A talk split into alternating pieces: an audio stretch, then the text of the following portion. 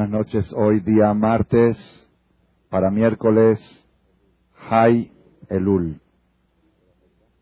¿Me gustó la fecha? Hay Elul.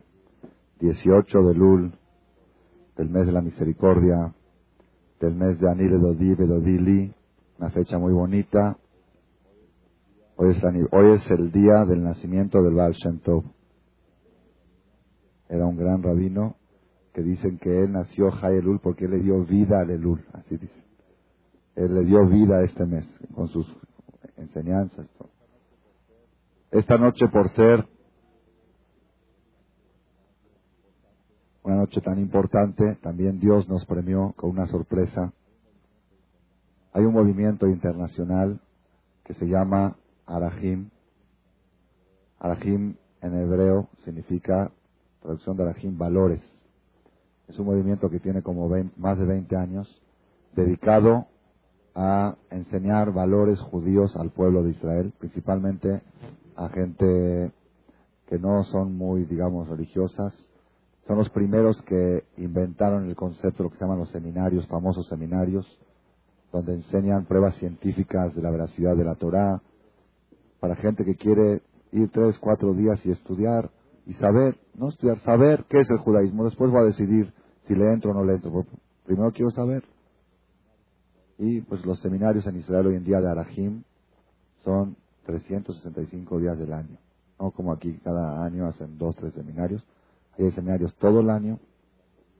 Son seminarios de cuatro días. Yo estuve hace dos meses en Israel en un seminario para gente que habla hispana, habla español y habla y en ruso. Había dos auditorios yo me, yo me dediqué a la parte que habla en español. Es un movimiento internacional muy famoso en Estados Unidos, en Los Ángeles, en Buenos Aires. Y tienen proyectado Besat Hashem hacer su, ¿cuál va a ser el tercero? Tercer seminario de Arajim. Ya hicieron dos aquí en México y el tercero va a ser el puente del 20 de noviembre, desde el 19 de noviembre en la tarde hasta el 22 de noviembre en Tequisquiapan, como lo tienen ahí en los folletos y el estilo de ellos, ellos es un, eh, Arajim es un movimiento que tiene, ¿cómo Martínez Arajim?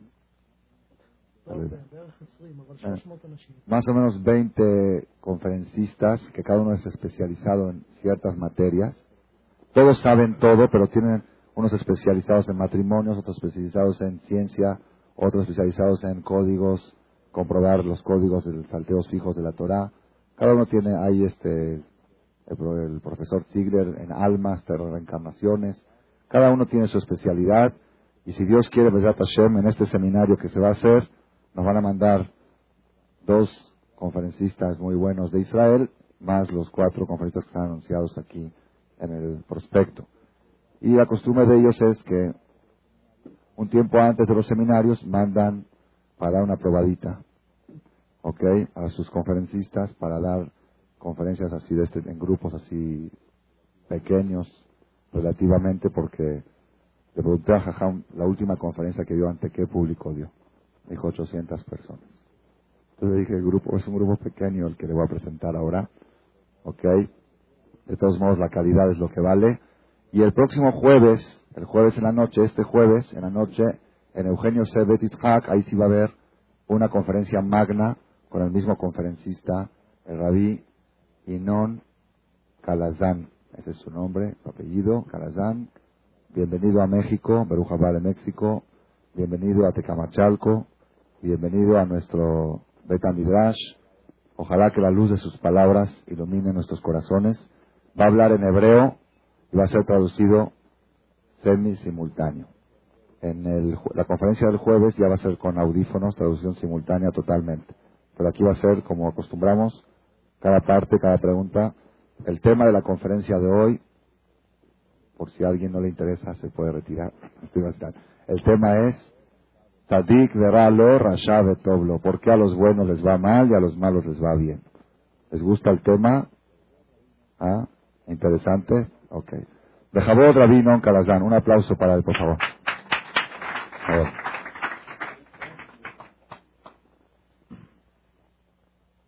תודה, תודה לכם על קבלת הפנים.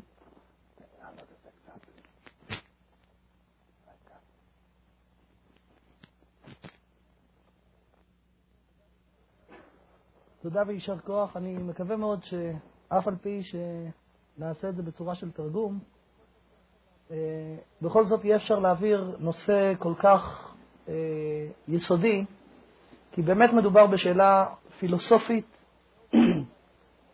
מאוד לא פשוטה לכאורה. אני אולי אסביר את הכותרת, מה זאת אומרת מפני מה יש צדיק ורע לו, רשע וטוב לו. למעשה, מדובר בשאלה שכל אדם חושב, ולא חשוב אם הוא יהודי או לא יהודי, שומר מצוות או לא שומר מצוות, צריך להיות מוטרד ממנה. וזה, אנחנו היינו מצפים שאם יש בורא שברא את העולם, וחוץ מזה שהוא ברא את העולם, הוא גם משגיח על העולם שנברא, היינו מצפים שיראה שיהיה סדר במערכת, שיהיה סדר בעולם. ואנחנו לא רואים את הסדר הזה. אנחנו לא רואים שאנשים טובים, שמתנהג, מנסים להיות בסדר, הם יותר מוגנים מאשר אנשים אחרים מפני פגעים, מחלות, צרות, מוות וכן הלאה. ואנחנו לא רואים שאנשים רעים שמתעסקים בלהרע וכל עניינם ומהותם בחייהם זה רק להזיק לבריות ולכל הסובב אותם, אנחנו לא רואים שאפשר בצורה בולטת לראות שמישהו עוצר אותם, שזה לא מצליח להם, הם יכולים לחיות בשלווה עד גיל מבוגר מאוד, בבריאות טובה, הם יכולים להיות אנשים מפורסמים וכולי, והדברים האלה יוצרים בעיה מסוימת, שהיא אין סדר, אין דין ואין דיין, ככה נראה, וזה יוצר בעיה מאוד רצינית באמונה שיש בורא שברא את העולם ומנהל אותו ומשגיח עליו. עכשיו, השאלה הזאת היא שאלה טובה, שצריך לשאול אותה. בכלל ביהדות, אין שאלה שאסור לשאול או לא צריך לשאול. היהדות איננה מפחדת משאלות, היהדות בנויה על שאלות. הגישה של העם היהודי מתחילת ההיסטוריה התחילה על ידי שאלות. אברהם אבינו פרש מכל העולם כולו שלא שאל שאלות, כאשר הוא שאל שאלות. הוא גדל בבית של עובדי אלילים, שלא שאלו שאלות וקיבלו את כל מה שהיה מקובל כמובן מאליו, והדרך שלו להתחיל מהלך חדש בעולם היה בלשאול שאלות, בלבקר את המערכת. Dice el para poder eh, desarrollarlo y más con la dificultad de lo que es la traducción, vamos a tratar de, de desarrollarlo con la mayor claridad posible.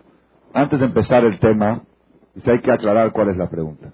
Cuando nosotros preguntamos por qué a los buenos les va mal y a los malos les va bien, o como se llama en términos hebreos, tzadik, veralo, rasha, betoblo, el tzadik que le va mal y el rasha que le va bien. ¿Cuál es la pregunta? Hay que entender la pregunta para poder abordarla. La pregunta es, es un tema que tanto un judío como un no judío, o un religioso como no religioso, se lo pregunta. No es un tema exclusivamente para los judíos, y ni exclusivamente para los religiosos. Es un tema humano. ¿Qué quiere decir? Cuando una persona cree que existe un Dios, que existe un Creador, que es bueno y es justo, y cree uno en eso, que la mayoría de los seres humanos sobre la tierra creen que existe un Dios, entonces nosotros esperaríamos de ese Dios que el manejo del mundo sea con justicia, que haya un orden, que haya un orden, que haya una rectitud, una lógica en lo que sucede. Y entonces cuando nosotros vemos que una persona que se conduce muy bien y es buena gente y buena persona, en términos humanos le gusta ayudar a todo, y esa persona no está, eh, es vulnerable a enfermedades y a asaltos y a cosas y a todos tipos de peligros y le suceden. Y cuando vemos gente malvada que todo el tiempo su, su mente es hacer daño y egoísta, y los vemos prosperar y crecer y no tienen ningún problema, tan fuertes y siguen creciendo, eso nos crea un conflicto interno. No es que Barminan dejemos de creer en Dios, pero entramos, nuestra fe entra en conflicto. Si es verdad que existe Dios, que sí es verdad, y si es verdad que ese Dios es bueno, que sí es verdad, y si es verdad que a Dios no se le escapa nada, que sí es verdad, entonces, ¿por qué hay tanto desorden en el mundo. Porque hay esa injusticia de que a un bueno le vaya mal y a un malo le vaya bien. Y dice el Rab que nosotros tenemos el derecho a preguntar y no hay que tener miedo de preguntar. en el judaísmo, dice el Rab, no existe una pregunta que esté prohibido preguntarla. Porque había algunas filosofías que decían, o algunos que creían, no preguntes, es hay que no No, no es cierto. Pero no tapar la boca. La persona que quiere hacer una pregunta la debe de preguntar. Y todas las preguntas tienen respuestas, y si no tienes respuesta, pues no vas a entender la respuesta. Pero nunca te pidieron no preguntes. ¿Y cuál es la pena? Si todo el judaísmo empezó por un hombre preguntando. ¿Sí? Ahora vino. Ahora vino cuando todo el mundo está preguntando, porque hacer los muñequitos, y todos creían en cosas. Ahora dijo, ¿quién hizo el mundo? No, pues no preguntes, ahí está el muñeco, no ves el muñeco. No, ese muñeco pasa, el mundo quiere entender. Si ahora uno hubiera aceptado quedarse la boca, el mundo sería historia, el mundo sería distinta. La es incorrecto tapar la boca al que tiene preguntas. No taparse uno mismo sus preguntas. ¿Tienes una pregunta? Pregúntala. Y a eso venimos, y para eso van las conferencias, y eso hacen los seminarios, para que la persona desahogue todas sus preguntas. Entonces, ese es el tema. La pregunta básica es el conflicto que se le crea al judío o al buen creyente cuando ven desorden y cosas injustas que suceden en el mundo. ועד היום, היהדות עוברת בצורה של שאלת שאלות. למעשה, האופן שבו אנחנו מעבירים מדור לדור, from generation to generation, את עקרונות היהדות, זה במצווה מיוחדת בתורה שנקראת ליל הסדר, שכולכם בוודאי מכירים אותה. ומצוות היום בליל הסדר זה להגיד ולספר לדור הבא. והצורה שזה נעשה זה על ידי שאלות. כי איש אחד בנך בחר לנורמה זאת. העם היהודי הוא עם שואל, הילדים שואלים, ואנחנו צריכים להשיב להם לכל סוגי השאלות שלהם. התורה מלמדת אותנו שיש לנו ארבעה סוגים של שואלים, ולכולם צריך להשיב.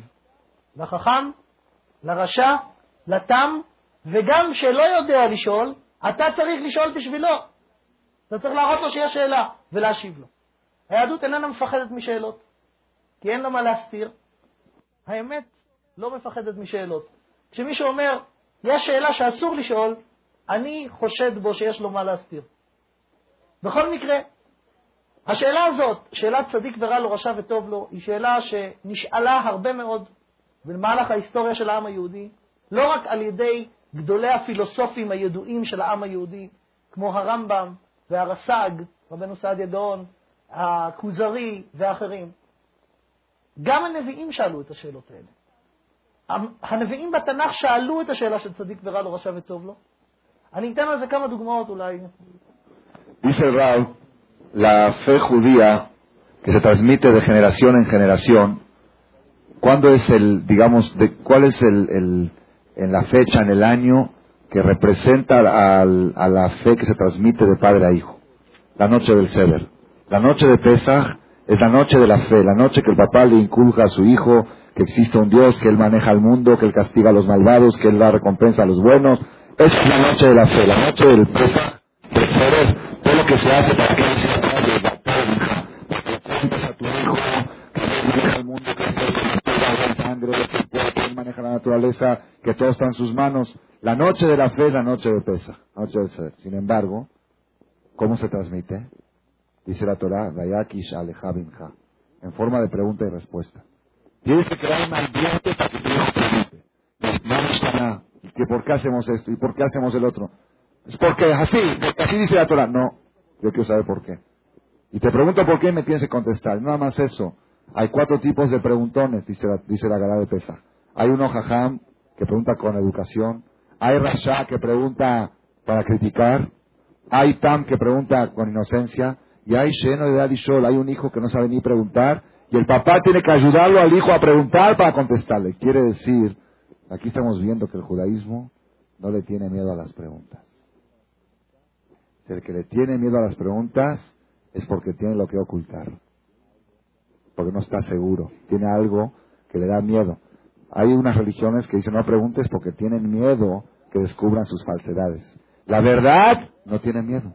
La verdad tiene respuesta a todo y no le tiene miedo. Pregunta lo que quieras. Todo tienes derecho a preguntar y o te va a dar la respuesta inmediato o te va a decir algún día te va a contestar o algún día lo vas a entender. Pero no hay no preguntes. Por eso vuelvo a otra vez que el tema este, aunque es un tema que aparentemente pone en duda la justicia divina o casi pone en duda la existencia de un Dios, porque ¿cómo puede ser tanta injusticia? Está permitido preguntarle, la prueba cuál es, que nosotros no somos los primeros que la preguntamos. Esta pregunta la preguntó Maimónides hace 800 años, la preguntó la Sadia Gaón, que era un, hace mil años, y si analizamos más, la preguntaron los profetas hace dos mil y pico, hace tres mil años casi. La, pregunta la preguntó Moshe Rabenu desde hace tres mil y pico de años. No es una pregunta nueva. Y si ellos la preguntaron, nosotros también tenemos el derecho a preguntarla y a exigir que queremos tener una respuesta. כמה דוגמאות מדברי הנביאים. הנביא ירמיהו, שהיה הנביא שנשלח על ידי הקדוש ברוך הוא להזהיר את עם ישראל לפני חורבן הבית הראשון, שהבית יחרב, ועם ישראל לא שמע לו. ברגע של כמעט תסכול, אומר הנביא ירמיהו בפרק י"ב לקדוש ברוך הוא, צדיק אתה השם כי אריב אליך, אך משפטים אדבר אותך. מדוע דרך רשעים צלחה שלו כל בוגדי בגד? אז הוא שואל פה, למה הרשעים מצליחים? למה הם נמצאים בשלווה הבוגדים ולא נראה שאתה עוצר אותם? אז הוא שואל פה על איך קורה שיש צד... רשע שטוב לו. שלמה המלך בספר קהלת בפרק ח' מביא, יש הבל אשר נעשה על הארץ, אשר יש צדיקים אשר מגיע עליהם כמעשה הרשעים, ויש רשעים שמגיע עליהם כמעשה הצדיקים. כלומר, הוא מצביע בדיוק על הבעיה שלנו, שהנה אנחנו רואים שיש אנשים רשעים, שלכאורה מתנהגים איתם משמיים כאילו שהם צדיקים. ויש צדיקים שרע להם כאילו שהם רשעים. אז הוא מצביע על זה, שלמה המלך בספר קהלת. El Rab trae aquí dos lugares del Tanaj.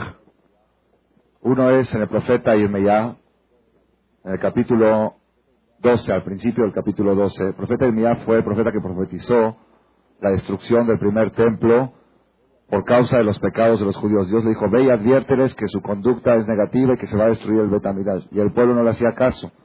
Y Dios cada vez se enfurecía más con el pueblo. Entonces le dijo el profeta a Dios, Tadikata Hashem, tú eres justo Dios, que Aribeleja, ¿quién soy yo para retarte a ti, para hacerte preguntas? Así le dijo él antes de empezar a hablar.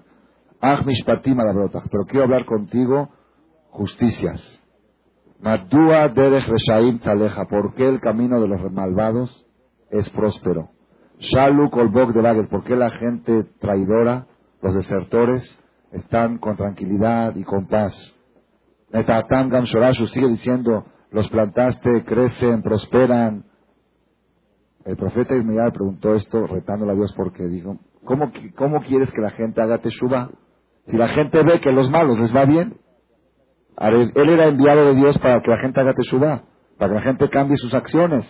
Dijo, si la gente está viendo que a los malos les va bien, entonces ¿con qué argumentos puedo yo convencer a una persona que deje el camino del mal y haga el bien? Eso es lo que Ismael le reclamó a Dios que viajó. El rey Salomón, Shlomo Amelech, que estuvo 400 años antes de Irmeya, que construyó el primer Betamigdash, en el libro Eclesiastés en Kohelet, en, en Eclesiastés 8, versículo 14, dice, Yesh Hebel Hay una vanidad que se ve sobre la tierra. ¿Cuál es? Asher Dikim, que se ve gente buena, Asher Magia que Maasear Shaim, que les llega su suerte como si fueran que son Reshaim. Yesh Reshaim, hay gente malvada, Shemagia Aleem, que Maasear Tzadikim, que le viene su suerte como si fuera que son Tzadikim. Y es una vanidad que veo sobre la tierra y, me deja, y estoy inquieto por ella dice el rey Salomón en su investigación, en su conclusión de toda la filosofía que tuvo en la trayectoria de su vida. Entonces vemos aquí que estas preguntas ya se remontan desde hace más de 3.000 años.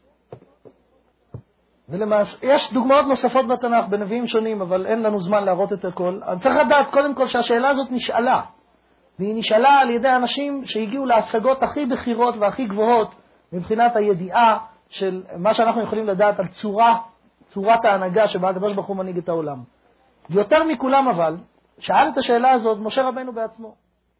משה רבנו הוא רבם של כל הנביאים שהגיע לפסגת ההשגה האלוקית שהאדם יכול להגיע אליה, פסגת ההשגה האנושית, באלוקות.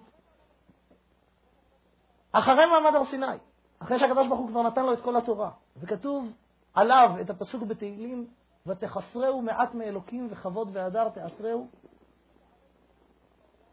חמישים שערי בינה נבראו בעולם, וכולם ניתנו למשה חוץ מאחד. ואחרי שהוא כבר ידע את כל מה שידע, התורה מתארת פה בספר שמות, שהקדוש ברוך הוא אחרי חטא העגל, שרצה להשמיד את עם ישראל, הקדוש ברוך הוא אומר למשה רבנו כך: ויאמר משה, משה מבקש מאלוקים, ויאמר משה אל השם, ראה אתה אומר אלי העל את העם הזה ואתה לא הודעתני את אשר תשלח עמי, ואתה אמרת ידעתיך בשם וגם מצאת חן בעיניי.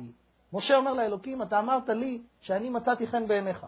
ועתה, אם נא מצאתי חן בעיניך, הודיעני נא את דרכיך ואת דעך. הודיעני נא את דרכיך. משה מבקש מהקדוש ברוך הוא עוד בקשה אחת, זה כבר אחרי מעמד הר סיני, אחרי שהוא הגיע לכל מה, הפסגה של היכולת של ההשגה. הוא אומר לו, אני רוצה אבל לדעת עוד דבר אחד, הודיעני נא את דרכיך ואת דעך. הגמרא במסכת ברכות בפרק א' שואלת, מה רצה משה? מה הוא ביקש פה לברר, דבר שהוא עוד לא ידע? מה הוא רוצה לדעת? ואז הגמרא אומרת שמה שמשה ביקש לברר זה את סוד ההנהגה ביחס לשאלה הזאת, וזה לשון הגמרא. ביקש משה לדעת מפני מה יש צדיק ורע לו, ויש צדיק וטוב לו, יש רשע ורע לו, ויש רשע וטוב לו. השאלה של משה היא עוד יותר מורכבת משלנו. הוא רוצה להבין למה יש צדיקים, הרי לא לכל הצדיקים רע ולא לכל הרשעים טוב. יש צדיקים שטוב להם ויש צדיקים שרע להם. יש רשעים שטוב להם ויש רשעים שרע להם. משה ירצה לקבל את ההבחנות בלמה זה קורה. אז זאת הייתה השאלה שמשה שאל. הגמרא מביאה דבר מאוד מעניין, האם הוא קיבל תשובה על כך? האם באמת הקדוש ברוך הוא הסביר לו? הגמרא מביאה מחלוקת בין רבי מאיר לרבי יוסי, שאחד אומר שהוא קיבל על זה תשובה, והשני אומר שהוא לא קיבל על זה תשובה, ולמעשה שני הדברים נכונים, אלו ואלו דברי אלוקים חיים, ואני מקווה שאם יהיה לנו אפשרות להראות את כל המהלך עד הסוף, גם יתברר איך שני התשובות נכונות. Dice el Rab, ¿para qué tenemos que ir, llegar al rey Salomón si podemos ir más atrás del rey Salomón? El hombre que más cerca de Dios llegó en la historia de la humanidad fue Moshe Rabenu. Está escrito en el Salmo sobre el rey, sobre Moshe, Meat Melokim. Le faltó un poquito menos de ángel. Era un cachito menos de ángel. Lo, último, que el último paso antes de ser ángel era Moshe Rabenu. Moshe Rabenu fue el hombre que llegó a comprender la divinidad de Dios y a entender, dice, casi a verlo a Dios. Casi, dice, Panim el Panim, que hablaba cara a cara con él. Así la Torah lo refleja. No quise cara, Dios no tiene cara. Pero la comunicación que tenía con el Creador era tan directa como la que se siente cuando uno habla con el otro cara a cara. No, no existe sobre la tierra un hombre y no va a existir. Lo cam Israel que Moshe. No hubo y no va a haber un profeta que va a percibir los conceptos divinos como lo percibió Moshe Rabén. Así dice la Torah. Y el mismo Moshe Rabenu, después de haber estado 40 días y 40 noches en el cielo recibiendo la Torah, estudiando toda la Torah, escrita y oral, y la Kabbalah, después de todo, todo ese conocimiento y toda esa percepción, le dice a Dios, está en Shemot, eso está en Shemot 33, versículo 12. Le dijo Moshe a Dios, tú me dijiste que yo te caí en gracia. Tú me dijiste que yo te caí bien. Pues si te caí bien, te quiero pedir un favor. Jodien y de la jeja. Quiero que me enseñes tus caminos.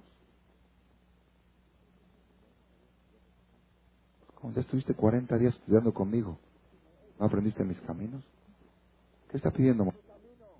La Torah que te enseñé, ese es mi camino. Dice el Talmud, así explica el Talmud, como yo me dijo, no, hay algo que todavía no me enseñaste. Tú me enseñaste cómo se debe encaminar la persona, pero no me enseñaste tus caminos.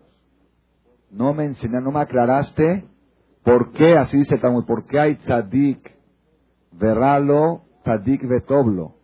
Rasha veralo, rasha vetoblo. ¿Por qué hay tzadikim que les va bien y tzadikim que les va mal? Reshaim que les va bien y reshaim que les va mal.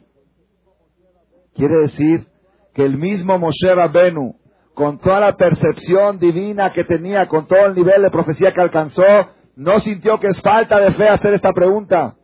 Es lo que Cajajam quiere comprobar antes de empezar a dar la respuesta. Que no hay que sentirse mal al preguntar esto. Moshe Rabenu se podía sentir mal. ¿Cómo? ¿Dudas de Dios? Pues no. El que menos puede dudar de Dios en la historia es Moshe Rabenu. El que lo vio, el que se comunicaba con él todo el tiempo. Dijo, hay algo que no entiendo. Necesito que me expliques esto. Y Moshe Rabenu amplió más la pregunta. Hasta ahora nosotros dijimos, ¿por qué a los buenos les va mal? A los malos les va bien. Moshe Rabenu dijo, no. Porque quizá eso le encontraría una respuesta. Pero aquí veo más balagán, más confusión. Veo unos buenos que les va bien. No todos los buenos les va mal. Y otros buenos, porque así me podía haber dicho, es una regla. Los buenos mal y los malos bien. Ok, tiene alguna lógica divina, no sé cuál. Pero no está así. Hay algunos buenos bien, algunos buenos mal, algunos malos bien, algunos malos mal. Entonces ya no hay, es una ensalada este mundo. No hay ningún orden, ni una disciplina, ni, un, ni una lógica. Moshe Rabbeinu amplió más la confusión que existe al respecto de la justicia divina. הגמרא מביאה במסכת בבא בתרא את רשימת כותבי התנ"ך. מי כתב את הספרים בתנ"ך? יש בתנ"ך 24 ספרים, והגמרא בבא בתרא מביאה את רשימת כותבי התנ"ך. בתוך 24 הספרים האלה שנכתבו בתנ"ך, הגמרא מציינת שמשה רבנו כתב שישה מכל הספרים, לא חמישה, שישה. חמישה כמובן זה חמישה חומשי תורה, כמו שכתוב בסוף ספר דברים, ויכתוב משה את דברי התורה הזאת על ספר עד תומם. זה ספר בראשית, שמות ויקרא במדבר ודברים. מביאה הגמרא שמשה רבנו כתב עוד ספר אחד בתנ"ך, הוא לא מופיע בנביאים, אלא הוא מופיע בכתובים, וזה ספר שנקרא ספר איוב. ספר איוב זה ספר שמשה כתב אותו, והספר הזה למעשה הוא ספר שלם בתנ"ך. לפני זה דיברנו על פסוקים, שירמיהו, שלמה המלך וכולי, ויש עוד פסוקים, אבל אלה פסוקים בודדים. ספר איוב הוא ספר שיש בו 42 פרקים, שכולם כולם עוסקים רק בשאלה הזאת, של צדיק ורע לו, רשע, וטוב לו, אבל בעומק מדהים, שקשה אפילו לתאר אותו. ואנחנו ננסה, בפרק הזמן הלא ארוך שעומד לרשותנו, לנסות לעבור על עיקרי הדברים, כי שם בעצם נשאלת השאלה בכל העוצמה שלה, ויש שם גם את ההסבר, וההסבר הוא מאוד לא פשוט, אבל אנחנו ננסה להגיע אליו. Se me olvidó de traducir antes que en el Talmud, en Berajot, donde el Talmud dice que la pregunta que Moshe le dijo a Dios, quiero conocer tus caminos, se refirió a la justicia divina con respecto a los buenos y a los malos. En el Talmud hay discusión entre dos Tanaim, Rabbi Meir y Rabbi Yosef, si Moshe Rabbeinu recibió respuesta a la pregunta o no recibió. Hay discusión. Una cosa es seguro, que está permitido preguntarla. Si Moshe la preguntó, yo la puedo preguntar. Pero hay discusión si Moshe recibió respuesta. Y dice el Rab, como está escrito en varias partes, que cuando discuten dos hajamín del Talmud, los dos tienen la razón. Elu ve'elu divelo kim haim. También en esto se aplica esta regla. Las dos opiniones son verdaderas. Que Moshe recibió respuesta y que Moshe no recibió respuesta. Dice Rab que durante el transcurso de la conferencia de hoy, cuando va a ir analizando y desarrollando este tema, al final vamos a entender esta discusión que hay en el Talmud, si Moshe Rabenu recibió o no recibió respuesta a la pregunta. Para empezar con la respuesta, todos sabemos que la Biblia está compuesta de 24 libros. Kaf Dalet Sefarim. Esa es la Biblia, esa es la Torah de Hashem. No hay más que eso. De la Biblia, lo que es bíblico, lo que es sagrado, hay 24 libros. De los 24 libros, dice el Talmud, seis de ellos los escribió Moshe Rabenu. ¿Cuáles son los seis? Los cinco libros de la Torah, Bereshit, Shemot, Vaikra, Mirbar, de Barim. Sabemos que los escribió Moshe. La Torah dice Meforash, Vaiktov Moshe, y escribió Moshe estas palabras, Atumam, íntegras. Todo, todo Hamishah Moshe Torah lo escribió Moshe. Hasta cuando dice murió Moshe, lo escribió Moshe también. Así está, es un tema, ok, para otra, otra clase.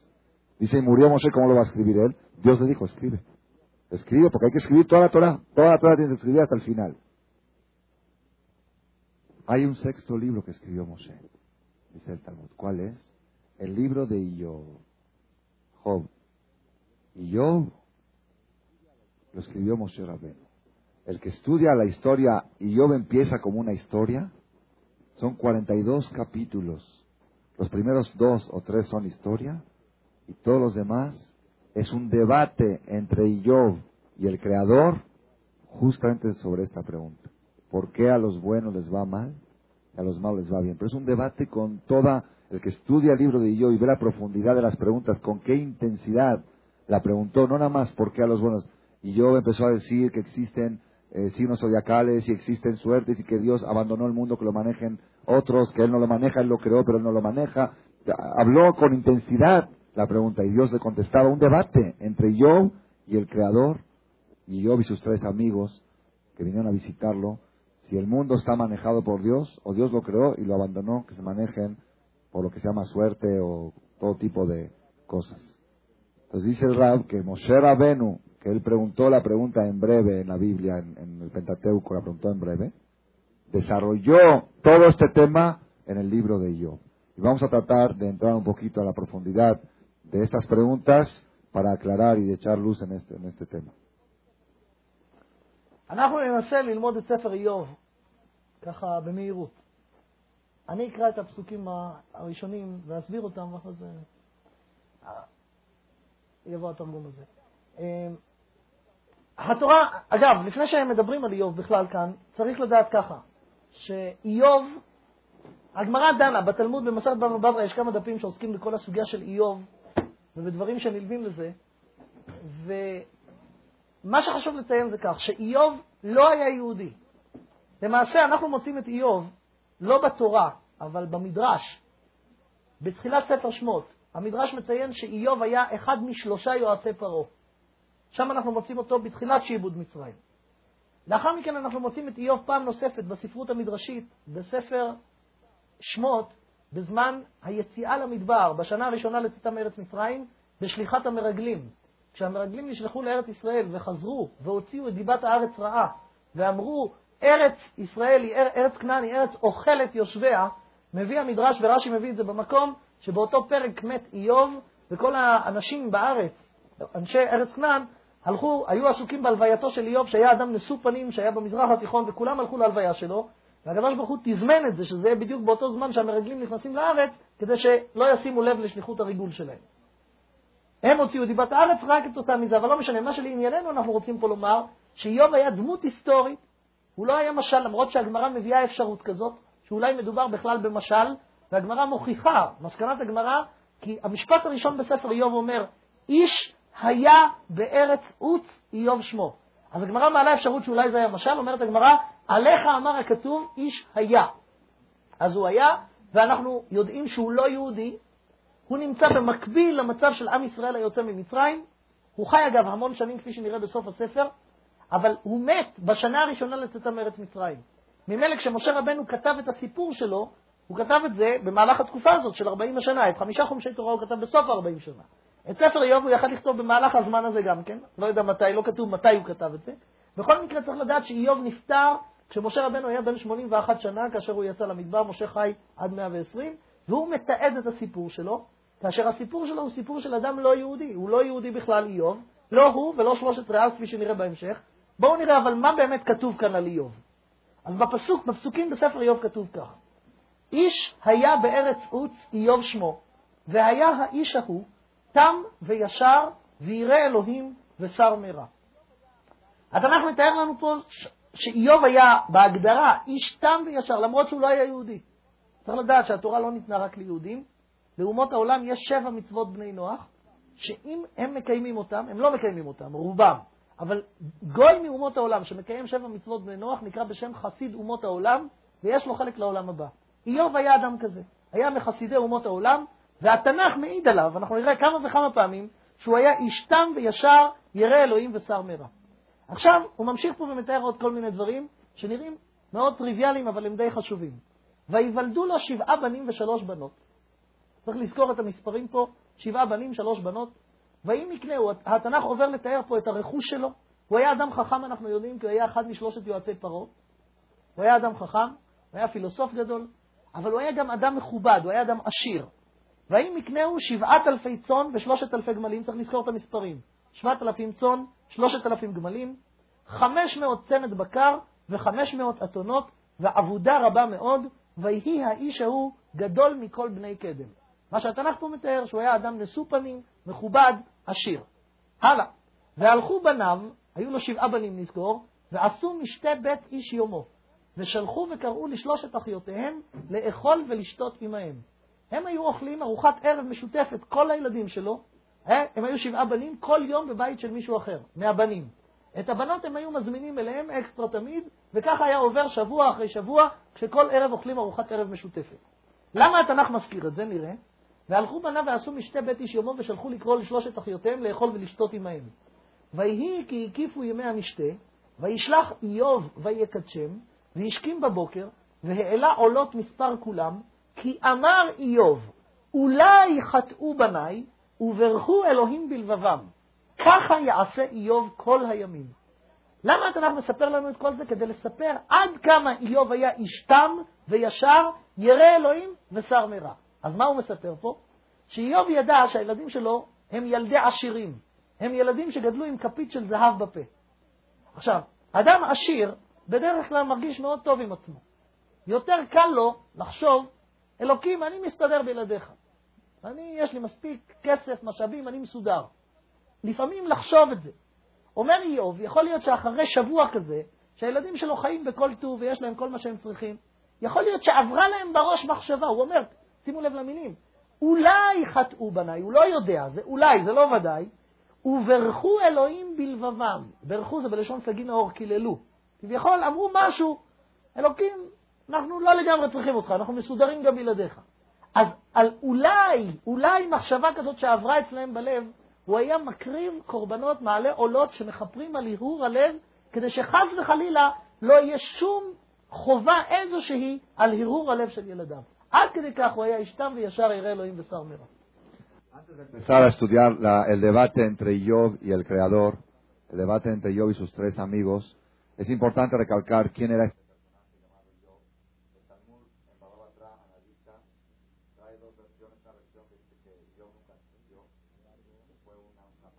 solamente. Sin embargo, el rebate, refuta esta idea porque el existía un hombre en la tierra de Uz que se llamaba Job, no va a decir la Torah una mentira. ¿ok? Entonces, dice que había un hombre que existió. No nada más eso, en la literatura hebrea, en el Midrash, en el Talmud, nos cuenta que Job era uno de los tres consejeros del faraón, cuando el faraón se aconsejó si esclavizar a los, a los judíos en Egipto o no. Y Job fue el que se quedó callado, y Tro fue el que se opuso, y Bilán fue el que apoyó la causa. Y Job fue el que no dijo ni sí ni no. Entonces, y Job ya vivía desde los tiempos del principio de la esclavitud de Egipto. La Torah cuenta cuando los judíos salieron de Egipto y mandaron espías para espiar la tierra de Canaán. Ese día se vio a cientos de miles de kenanitas dedicados a un entierro, a un entierro. Por eso pensaron los meragrinos espías que es una tierra que todos los días muere gente, porque vieron un entierro y vieron toda la gente llorando. ¿El entierro de quién era? Era el entierro de Job. Así trae Rashi el Midrash. Enterraron a Job Dios hizo que sea ese mismo día para distraer la mente de los kenanitas y no se percaten de los espías que vinieron a espiar la tierra. Entonces vemos que Job vivió cientos de años, desde que en principio de la esclavitud hasta el primer año de la salida de Egipto. Moshe Rabenu, cuando murió Job, ¿qué edad tenía? 81 años. 81, salieron a los 80, un año pasó hasta que mandaron los espías. 81 años y Moshe Rabenu en los 40 años restantes alcanzó a escribir la historia lo que había pasado sobre Job. Ese es el personaje llamado Job. Era un ser humano que vivía en Oriente, como dice la Biblia. Y Beretz Uz, un hombre que habitaba en la tierra de Uz. Y Job Shemó. Y Job era Goy, no era judío. Sus tres amigos, Elifaz Temaní, Bildad, los que trae después, también eran Goim. Un Goy, la Torah, la perfección no está dada nada más para los judíos.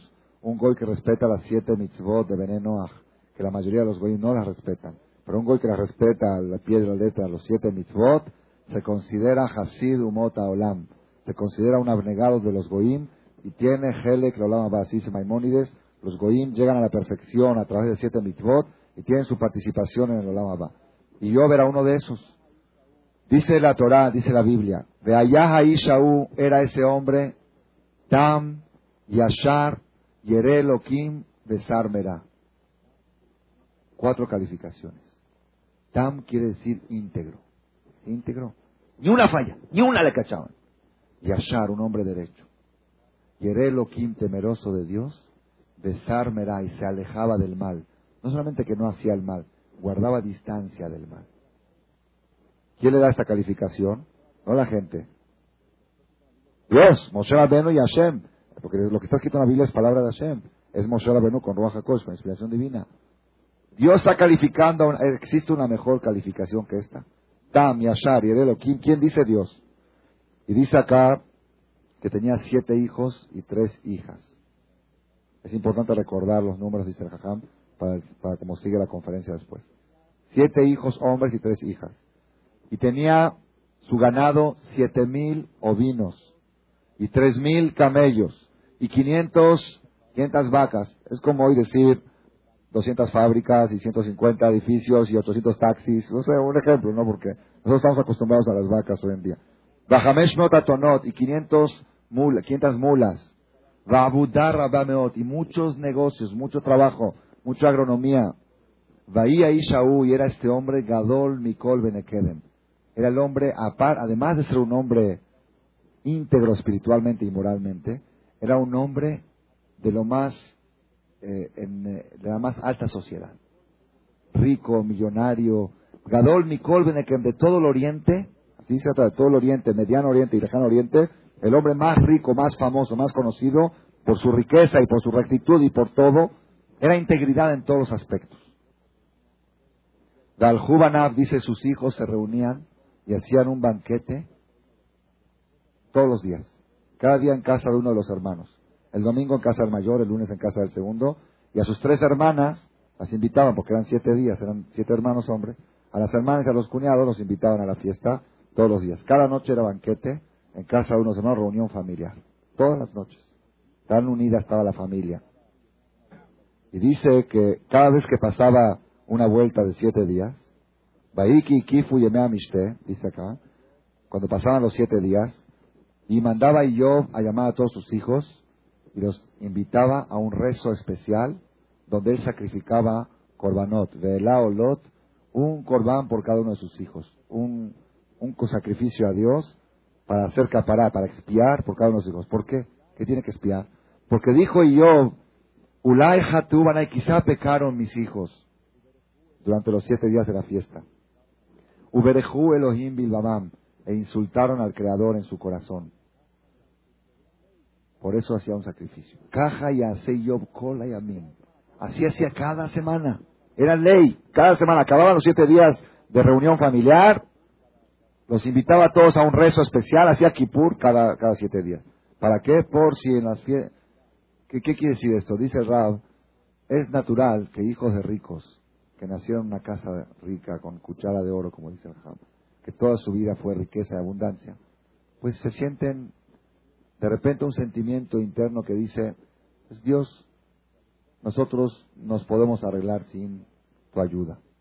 Hay un sentimiento, aunque uno no lo diga, que se esconde, dice, yo tengo aquí, tengo allá, y tengo un papá rico, y tengo respaldo de mis tíos y de mis bancos, y de...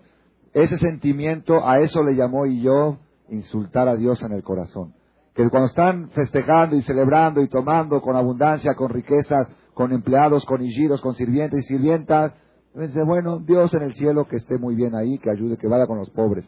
Nosotros no lo necesitamos. Eso se llama insultar a Dios en el corazón. Cosas que uno en la boca no lo dice, pero en el corazón sí lo puede llegar a sentir. Por ese, por esa duda de ese sentimiento que puedan llegar a tener sus hijos, cada semana yo hacía un Yom Kippur. ¿Para qué nos cuenta esto la Biblia? Para demostrarnos a qué grado de tzadik era yo.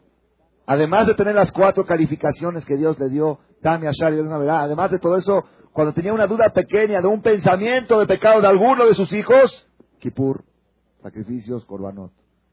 ¿Conocemos nosotros alguna persona de este nivel de tzadik? No conocemos. Es lo máximo que se puede imaginar.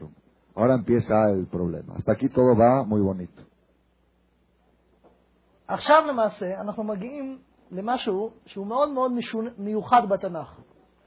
התנ"ך עובר מלתאר מה קורה כאן בעולם שלנו, בעולם הגשמי, אל העולם העליון.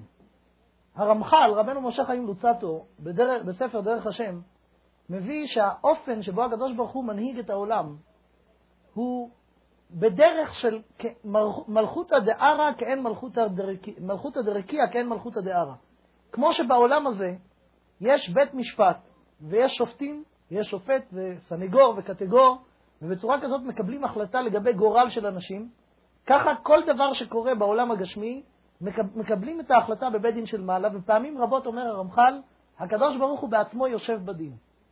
בספר איוב, בדיוק בקטע הבא, יש דיווח כזה, ריפורט מבית דין של מעלה. מה קרה בבית דין של מעלה? אז נראה. ויהי היום, ויבואו בני האלוהים להתייצב על השם, ויבוא גם השטן בתוכם. בני אלוהים זה מלאכים. מלאכים זה כוחות רוחניים שתפקידם, אין מלאך אחד עושה שתי שליחויות, לכל מלאך יש שליחות שלו, בשבילו הוא נברא, וכל ענייני העולם מנוהלים על ידי השגחה שמגיעה מלמעלה דרך הכוחות האלה שנקראים מלאכים. הם נקראים פה בני האלוהים. אחד מן המלאכים האלה נקרא בשם שטן. פירוש המילה שטן זה קטגור. הגמרא במסכת בבא בתרא מביאה את המשפט המפורסם שהכוח שנקרא בשפת הקבלה סיטרא אחרא, שזה הצד האחר, האלטרנטיבה לאמת, הוא, יש לו שלושה כובעים, שלושה תפקידים. הוא יצר הרע, הוא שטן והוא מלאך המוות. יצר הרע הוא זה שמסית את האדם לעשות דברים נגד האמת.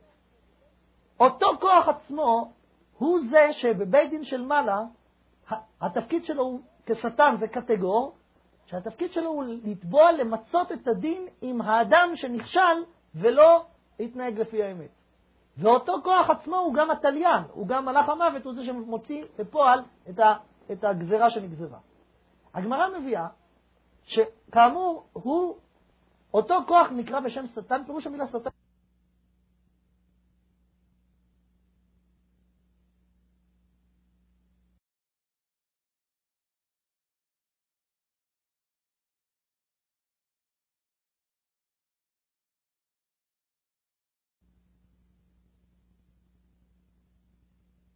לדווח על מה קורה בעולם, וגם השטן בא בתוכם. הקדוש ברוך הוא פונה לשטן ואומר לו כך, ויאמר השם אל השטן מאין תבוא, ויען השטן את השם ויאמר, משוט בארץ ומהתהלך בה.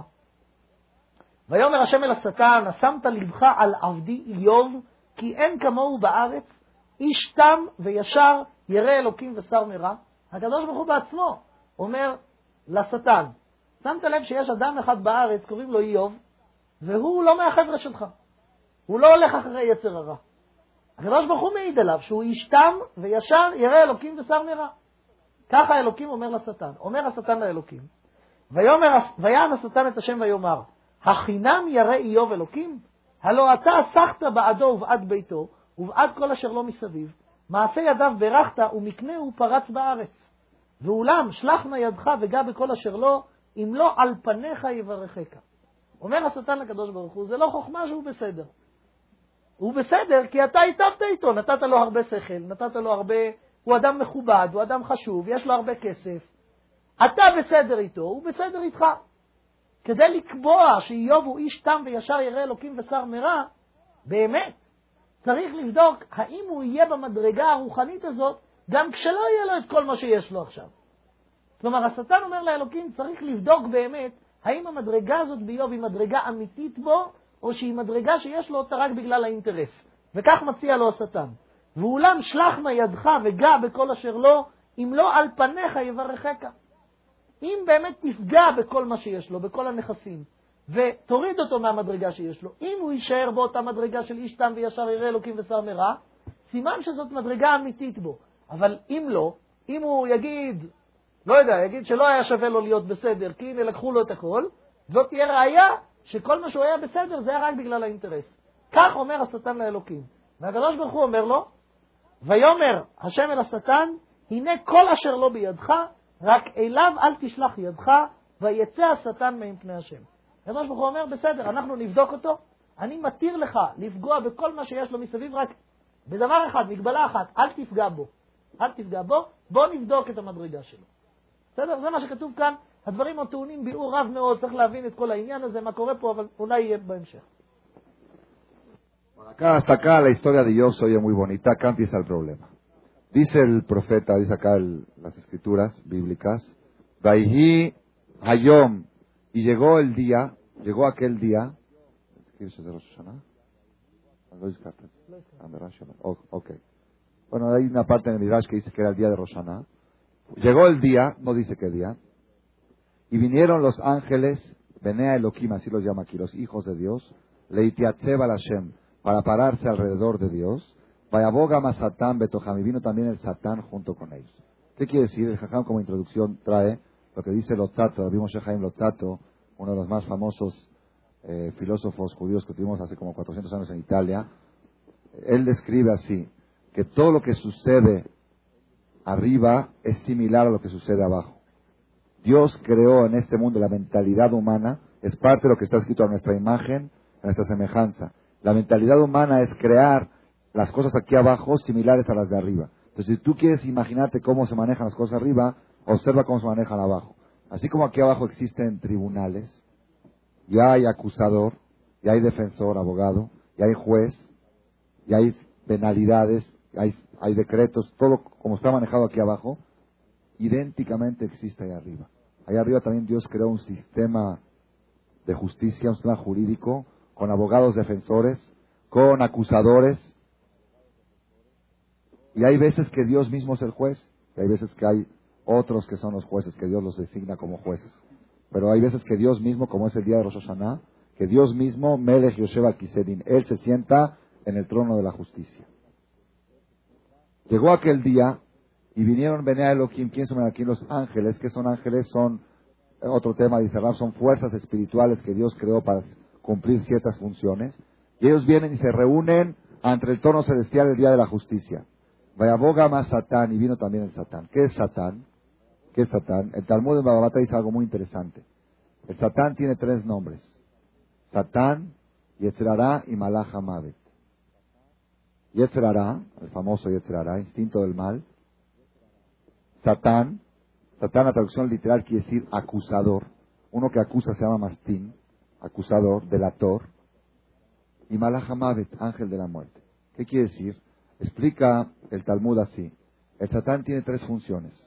Una función, el Talmud lo llama Sitrahara. Sitrahara quiere decir el otro lado. ¿Qué dice el otro lado? El Rab lo llamó, en términos modernos, la alternativa a la verdad. La otra alternativa, el cuarto camino, ¿no le llaman? El otro camino, la alternativa a la verdad. Eso es, eso es Yetzerara.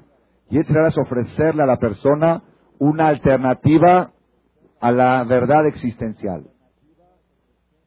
Luego se convierte en Satán. ¿Qué quiere decir?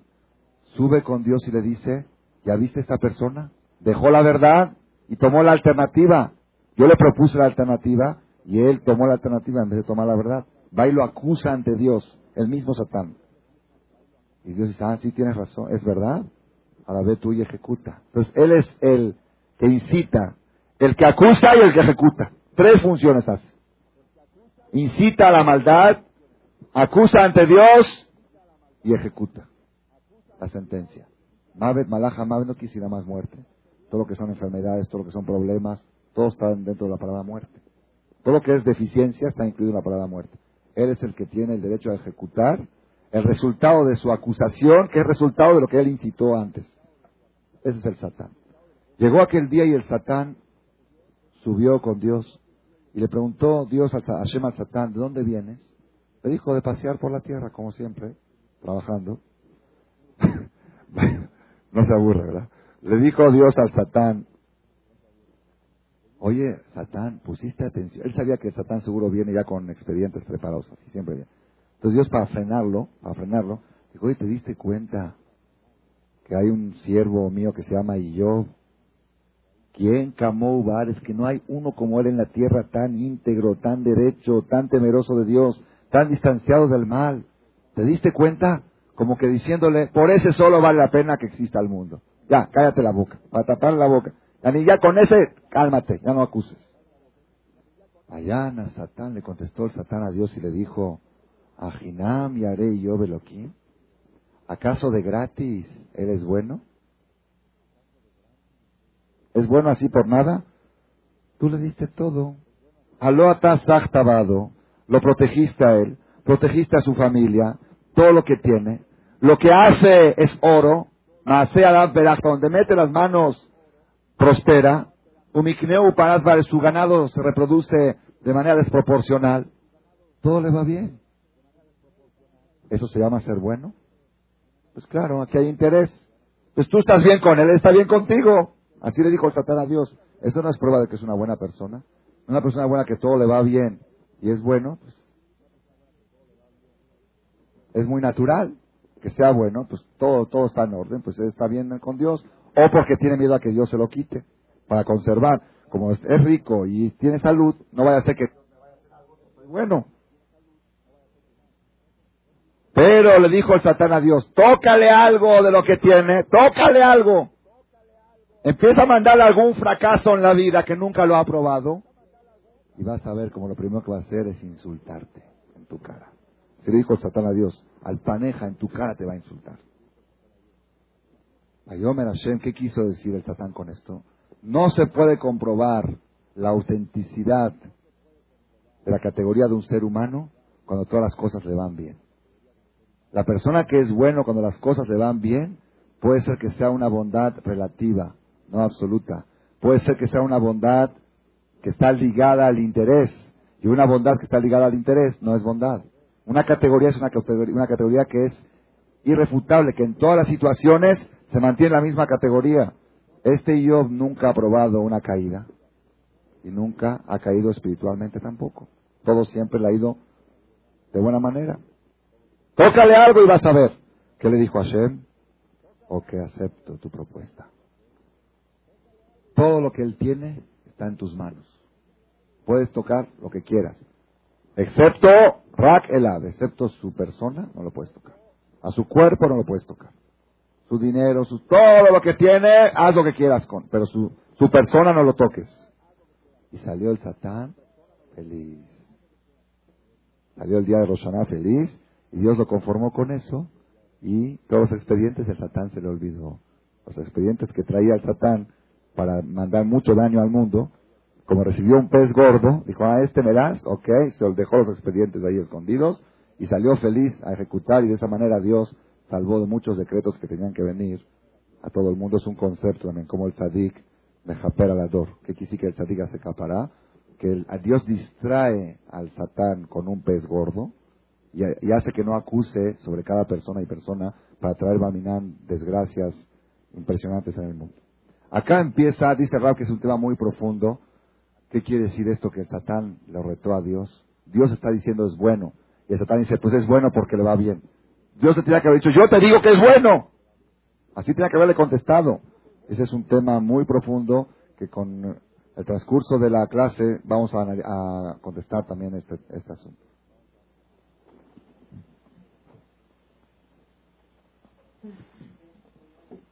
מה שקרה מכאן ואילך זה... אני רוצה להדגיש אולי נקודה אחת לפני שנקרא את ההמשך. איוב בעצמו לא יודע את כל מה שאתם יודעים עכשיו. איוב לא יודע מה קרה בבית דין של מעלה. איוב חי את החיים שלו כרגיל. והנה אחרי שהשטן קיבל אישור לפגוע בנכסים שלו, מה שקרה זה פתאום באו עליו בבת אחת, בלי הודעה מוקדמת, כל מיני דברים שנראו לו מאוד משונים ומאוד כואבים, ונראה מה קרה. ויצא השטן מאת פני השם. El Rab que es muy importante aclarar, primero que todo, es la primera vez en la historia que está escrito en la Biblia qué pasó en el tribunal divino. Como un diálogo que hubo en el tribunal divino. Y segundo, es importante aclarar que yo no estaba avisado de todo esto, no estaba consciente de todo lo que estaba pasando de arriba. Porque si sí, pues fuera muy fácil. Pues Dios dijo que me va a probar, pues me voy a cuidar, le voy a mostrar que soy bueno. No, y yo estaba inocentemente viviendo su vida natural y todo, y de repente le viene un cambio drástico en su vida. Esa repentina, sin previo aviso, ahí viene la prueba. Porque si nosotros como lo estamos escuchando, pues sí, yo también la hubiera pasado. Claro, si tú sabes de que Dios está analizando, estamos en la prueba, todos aceptamos la prueba. Pero yo no estaba consciente de ese debate que había entre el Satán y Akadosh Baruj ובניו ובנותיו אוכלים ושותים יין בבית אחיהם הבכור. היה התור של אח הבכור לארח את כולם, ומה שקרה זה ככה, ומלאך בא אל איוב ויאמר, הבקר היו חורשות והאתונות רואות על ידיהם. מלאך זה שליח, מגיע שליח לאיוב ומבשר לו בשורת איוב ראשונה. הבקר היו חורשות ואתונות רואות על ידיהם, זוכרים? היו 500 בקר ו-500 אתונות. ועכשיו הוא מספר לו השליח, ותיפול שווה ותיקחם, ואת הנערים יכו לפי חרב. וימלטה רק אני לבדי להגיד לך. באו שובים, שודדים, שבו את כל האתונות ואת כל הבקר, רצחו את הרועים, ורק אני נשארתי ובאתי להגיד לך. עוד זה מדבר, עוד השליח הראשון מספר לו שהמפעל הראשון שלו התמוטט, מגיע שליח אחר. עוד זה מדבר וזה ביום, בא ויאמר, אש אלוהים נפלה מן השמיים ותבער בצאן ובנערים ותאכלם, וימלתה רק אני להגיד, לבדי להגיד לך. תופעת טבע בלתי ברורה, אש יורדת מן השמיים ושורפת את כל שבעת אלפים הצאן, ורק רועה אחד נשאר לבוא ולבשר לו, והוא מספר לו שגם הצאן נכחד. עוד זה מדבר, וכל זה תוך כדי דיבור, אחד גומר לדבר, הוא עוד לא גומר, ואז בא פתאום השליח הבא. השליח השלישי, עוד זה מדבר, וזה בא ויאמר, כסדים שמו שלושה ראשים, ויפשטו על הגמלים, ויקחום, ואת הנערים יכו לפי חרב, וימלתה רק אני לבדי להגיד לך, וגם שלושת אלפים הגמלים נעלמו והיו כלא היו, כי הכסדים זה אומה שכנה באה ושדדה אותם ורצחו את הרועים. אלה היו שלוש בשורות איוב, שבאו בזה אחר זה תוך כדי דיבור, ובעצם סיפרו לאיוב שהוא היה פעם אדם עשיר. לא נשאר לו שום דבר מכל נכסיו. כל המפעלים שלו התמוטטו, וכל הדיווח הוא תוך כדי, בכמה דקות. אחד מספר, השני הוא עוד לא גומר לדבר וכבר באה הבשורה הבאה. אבל כאן כל זה זה בשורות שקשורות לנושא של המעמד הכלכלי של איוב. הבשורה הרביעית היא הבשורה הקשה מכולם.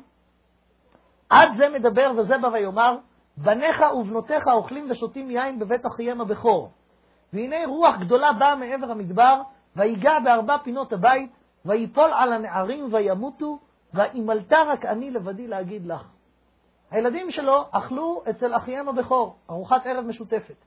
מגיע שליח רביעי ומספר לו שהבית שבו הם ישבו התמוטט על יושביו, הבית נפל על יושביו, וכל האנשים שהיו בפנים נהרגו. זאת אומרת, איוב מקבל עכשיו בשורה שהוא אב שכול, לא לילד אחד, לעשרה ילדים, לכל הילדים שלו.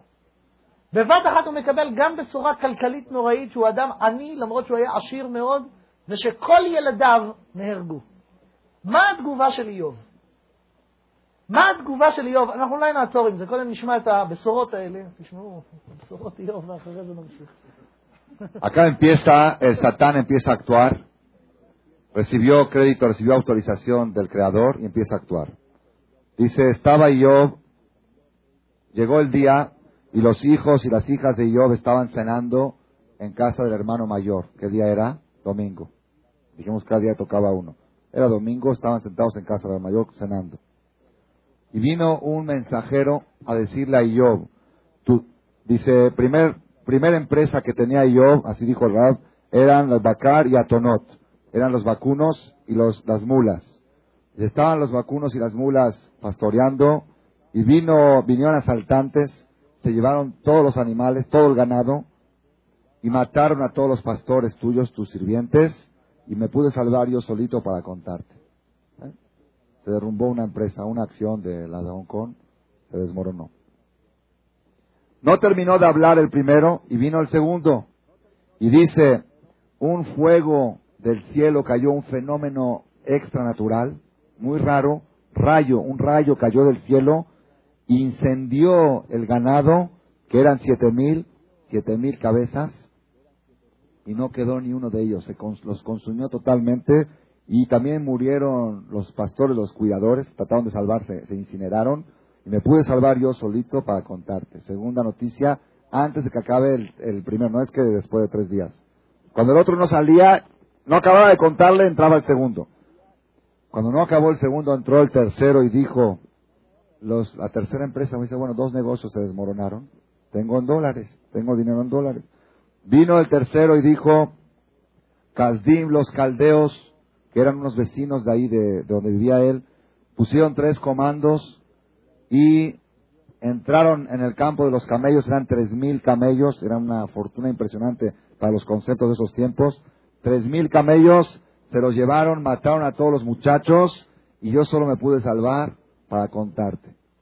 En menos de tres minutos recibió tres noticias que cada una de sus empresas, dice Bekitsur en síntesis de Jajam, en tres minutos se enteró y yo que una vez él era rico que su riqueza era, es cosa de historia. Pobre. En un segundo le, le notificaron que es pobre. Hasta aquí todavía es soportable. Llega ahora el cuarto, el cuarto mensajero y dice, antes que acabe el tercero y dice, tus hijos y tus hijas estaban cenando en casa del hermano mayor día domingo.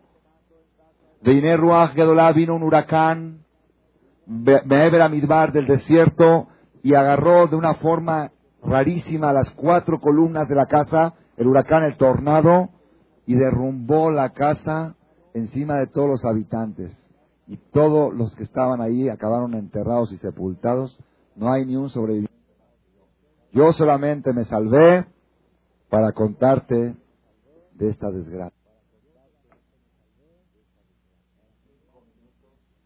Y Job se enteró que es el hombre más pobre del mundo y es un papá Shahul. Shahul es un papá que pierde un hijo, se llama Shahul, pero no perdió un hijo. Perdió diez hijos, siete hombres y tres mujeres.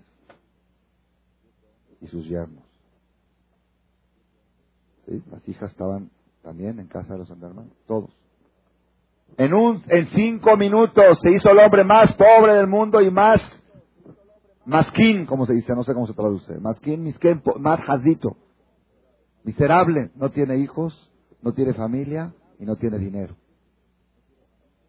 ¿Cómo reacciona yo a estas desgracias? לפני שנראה את התגובה של איוב, אני הייתי שואל אתכם, נסו רגע לחשוב, מה אתם הייתם עושים במקומו? מה הייתה צריכה להיות התגובה של כל אדם, מסוג בני האדם שאנחנו מכירים? אדם שהתנהג כל חייו טוב, והוא יודע את זה. הוא יודע, אדם טוב יודע שהוא טוב. והוא יודע שזה לא מגיע לו. והוא לא יודע את כל מה שאנחנו יודעים על uh, השטן והדו-שיח למעלה וניסיונות ומה זה. הוא לא יודע כלום. ביום אחד בהיר פתאום מתמוטט עליו עולמו. מה צריכה להיות התגובה האנושית, הטבעית, שאנחנו היינו מצפים? לא שווה להיות בסדר. לא כדאי. אין דין ואין דיין. צדיק ורע לו, בקיצור. זאת, זאת התגובה שהיינו מצפים, שגם אם אדם נמצא במדרגה, מאוד, אבל דברים כאלה הם דברים מאוד כואבים, מאוד מאוד כואבים. אדם שנפל מכל נכסיו, אדם שכל המשפחה שלו נכחדה. איך אפשר לא להגיב אחרת? צריך להגיב לפחות בכעס, לפחות בטרוניה לאלוקים, למה זה מגיע לי? איך איוב מגיב? Antes que pasemos a ver cómo reaccionó Job ante estas cuatro desgracias, tres económicas y una familiar. Dice el Rab que vamos a detenernos unos instantes y analizar, Barminan, Raid, cómo actuaría una persona en un caso así. Que nunca Barminan suceda. ¿Cómo actuaría? Una persona que es bueno y sabe que es bueno y de veras es bueno, porque Dios dice que es bueno. Y el que es bueno generalmente él también sabe que es bueno. Y yo no se creía malvado.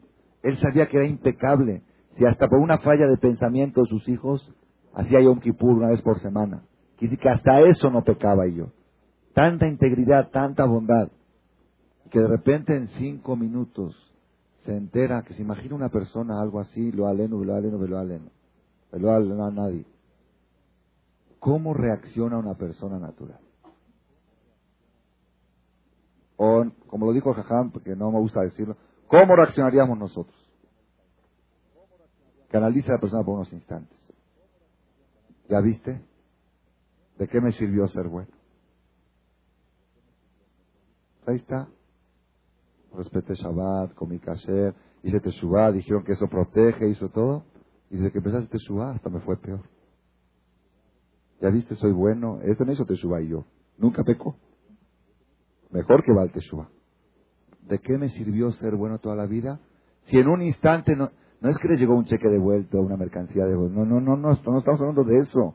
Estamos hablando que en cinco minutos, nosotros por cualquier tontería, si salimos y nos mojamos con la lluvia, ¿por qué a los buenos les va mal? ¿Ok? Pero acá estamos hablando de ese tipo de problemas. Estamos hablando de un problema que de veras que es, es, es trágico, es doloroso, a cualquiera le duele. Hasta de pensar en Iyob se le salen las lágrimas a uno. Le da lástima a uno de un Iyob. Imaginémonoslo, ¿cómo actuaría una persona natural? Pues ya viste, no vale la pena ser bueno. No hay justicia. o lo mínimo, si no quiere renegar, decir, Dios, ¿por qué? ¿Por qué? A ver, ¿me puedes dar una explicación? Vamos a ver cómo reacciono yo. התגובה של איוב היא לחלוטין בלתי יכולה להיות מובנת לשום אדם ברמה שלנו. למעשה, אני אקרא קודם כל את מה הוא אומר, ואחר מכן ננסה לנתח את זה. הוא אומר ככה: ויקום איוב, ויקרא את מעילו, ויגוז את ראשו, ויפול ארצה, וישתחו. הוא נוהג מנהגי אבלות, הוא קורע את בגדיו, אבל כשהוא פונה לאלוקים הוא משתחווה, הוא משתחווה לאלוקים. ויאמר, ארום יצאתי מבטן אמי, וארום אשוב שמה, השם נתן והשם לקח, יהי שם השם מבורך. בכל זאת, לא חטא איוב בשפתיו, וכאן נגמר פרק א'. מה הוא אומר? כאמור, אנחנו בכלל לא מסוגלים להבין תגובה מהסוג הזה. הוא משתחווה לאלוקים, והוא אומר משפט מדהים בעוצמתו. הוא אומר ככה: ארום יצאתי מבטן אמי וארום אשוב שמה. השם נתן, השם לקח, יהי שם השם מבורך. והמשפט הזה הוא משפט בעל עומק שלא יתואר, וגם אם נבין אותו, וגם אחרי שנבין אותו, אנחנו יכולים להבין קומפיוטר שאומר דבר כזה. קשה לנו בכלל לתפוס איך אדם יכול להגיד דבר כזה. כי הדבר שהוא אומר הוא אמת אבסולוטית, אבל צריך להבין אותה. מה הוא אומר? למעשה, למה אנחנו, כמו שנשאלנו פה, היינו מגיבים, לא אנחנו, אבל אם זה היה קורה למישהו שאנחנו מכירים, בדרך כלל התגובה הייתה תגובה של כעס, לפחות, כן, בצורה ממותנת. כשקורה לאדם דבר רע, לא עלינו ולא עליכם, אז הוא שואל שאלות. למה? למה מגיע לי? אומר איוב שכדי להבין איך צריך להתייחס נכון, צריך פה לשאול, איוב לא אומר את זה, אני רק מסביר את זה בדבריו. צריך לשאול את השאלה הנכונה.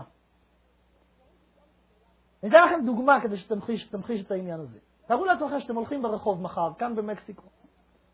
מגיע אליכם אדם שאתם לא מכירים, ונותן לכם מזוודה, תיק ג'יימס בונד כזה, גדול.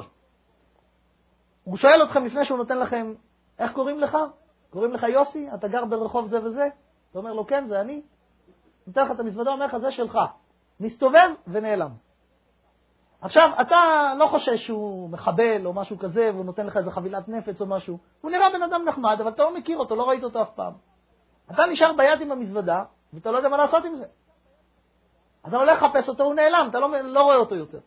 אתה לוקח את המזוודה הביתה, פותח את המזוודה, אתה רואה שם עשרת אלפים דולר מסודרים במזוודה, שטרות של 100 דולר אחד על השני, עשרת אלפים דולר. לא, בואו נהיה כבר רציניים יותר. מיליון. שפה מקומית. מיליון דולר. עשרה מיליון דולר. אתה בודק אותם, לא מזויפים. זה אמיתי. עכשיו, אתה לא יודע מה לעשות עם זה. תלך למשטרה, תגיד, יש לי עשרה מיליון דולר בבית, מישהו נתן לי מזוודה. על המקום עוצרים אותך, אתה מלבין סמים וצרות, מה אתה צריך? אז אתה לא אומר כלום. אתה שם את... מצד שני, להשתמש בכסף, אתה לא, עדיין לא מעז. אבל עוברים הזמן, עובר שבוע, שבועיים, אף אחד לא בא לבקש את זה. אחרי חודש, חודשיים, אתה זקוק להלוואה של 50 אלף דולר, במקום ללכת לבנק, תיקח מהמזוודה, אם תחזיר בהמשך. במקום לקחת מהבנק עם ריבית, יש לי פה בנק בבית. טוב, אחרי שנה, אף אחד עדיין לא בא לבקש ממך את המזוודה, אז אתה מתחיל להתרגל לזה שזה אצלך, ולאט לאט אתה לוקח כסף, ואחרי שלוש-ארבע שנים אתה כבר התרגלת שזה שלך וזהו, זה כבר שכחת את הבעיה, התרגלת לעובדה שאתה מיליונר. יש לך עשרה מיליון דולר, אתה אדם שונה לחלוטין, ועכשיו אתה מתנהג כמו מיליונר. אתה עובר דירה, קונה וילה מסודרת, מחתן את הילדים, קונה לכל אחד מהם וילה, משקיע בעסקים, והעסקים מתפתחים, אתה מיליונר. יש רק בעיה אחת שעליה לא תוכל לוותר, וזה שאלה אחת שתלווה אותך לאורך כל ימי חייך. נניח שאף אחד לא יבוא לתבוע ממך את הכסף, עד 120. אבל דבר אחד לא ייתן לך מנוח. מי היה הבן אדם הזה? ולמה הוא נתן לי את הכסף הזה? למה זה מגיע לי? יהיה מישהו שלא ישאל את השאלה הזאת? שזה לא יטריד אותו? לא יהיה. והנה, למה השאלה הזאת מטרידה אותנו? כי אנחנו יודעים שאף אחד לא נותן סתם עשרה מיליון דולר. אם מישהו נותן, ודווקא לי, והוא בירר שזה, הוא לא נתן סתם במקרה לאדם שהוא פגש ברחוב, הוא בירר שזה אני, והוא נתן לי את זה. השאלה שתטריד אותך זה למה נתנו לי. אומר איוב, שזאת למעשה צריכה להיות הגישה הנכונה. מתי אנחנו שואלים שאלות את אלוקים? כשהוא לוקח. למה לקחת? אומר איוב, צריך לשאול למה נתת, לא למה לקחת. הרי כשהגעתי לעולם הזה, הגעתי ערום. לא היה לי אפילו בגד, כלום לא היה לי. אומר איוב, אני גם הולך לצאת מן העולם הזה בלי כלום. כמו שדוד המלך אומר בספר תהילים, אל תירא כי יעשר איש כי ירבה כבוד ביתו, כי לא במותו ייקח הכל, לא ירד אחריו כבודו. האדם הכי עשיר בעולם, הכי מפורסם בעולם, לא לוקח איתו לקבר, לא את חשבון הבנק שלו, לא את הווילה, לא את המכונית. הכל הוא משאיר כאן. עכשיו איוב אומר, בוא נעשה חשבון. כשאני הגעתי לעולם, הגעתי בלי שום דבר, לא היה לי בגד לגופי. כשאני אצא מן העולם, אני אצא ואני משאיר את הכל כאן. אז עכשיו בואו נראה מה קרה. כשהגעתי לפה לא היה לי כלום, והיום יש לי. מאיפה יש לי? מישהו נתן לי. מי נתן לי? אלוקים. כשהוא נתן, הייתה לו סיבה לתת, הוא לא נתן את זה סתם, ודווקא לי, הייתה סיבה שהוא נתן. מאותה סיבה שהוא נתן, כשהוא נתן, הסיבות שלו לקחת היו מתי שהוא רצה לקחת, ולכן אין לי טענות אליו. השאלה שצריך לשאול זה לא למה לקחת, אלא למה נתת. ואם תבין שיש פה מי שנותן לפי חשבון מסוים, תבין שכשהגיע הזמן לקחת, זה נעשה בדיוק לפי אותו חשבון. ולכן לא צריכה להיות לך תלונה. זה מה שאומר איוב. כאמור, הוא צודק במאה אחוז בשכל, אבל קשה לנו להבין איך אדם, הרי לא מדובר פה במחשב, בקומפיוטר, מדובר באדם, אין לו רגשות, אין לו טענות, אין לו טענות. והוא עבר את הניסיון הזה בשלום, ועמד בו בגבורה, והקדוש ברוך הוא הראה לשטן אחרי כל זה, שהמדרגה שלו של איש תם וישר ירא אלוקים ושר מרע, היא לא בגלל שיש לו עושר. כי גם כשאין לו, הוא נשאר באותה מדרגה. בכל זאת לא חטא איוב. Vamos a ver cuál es la reacción de Job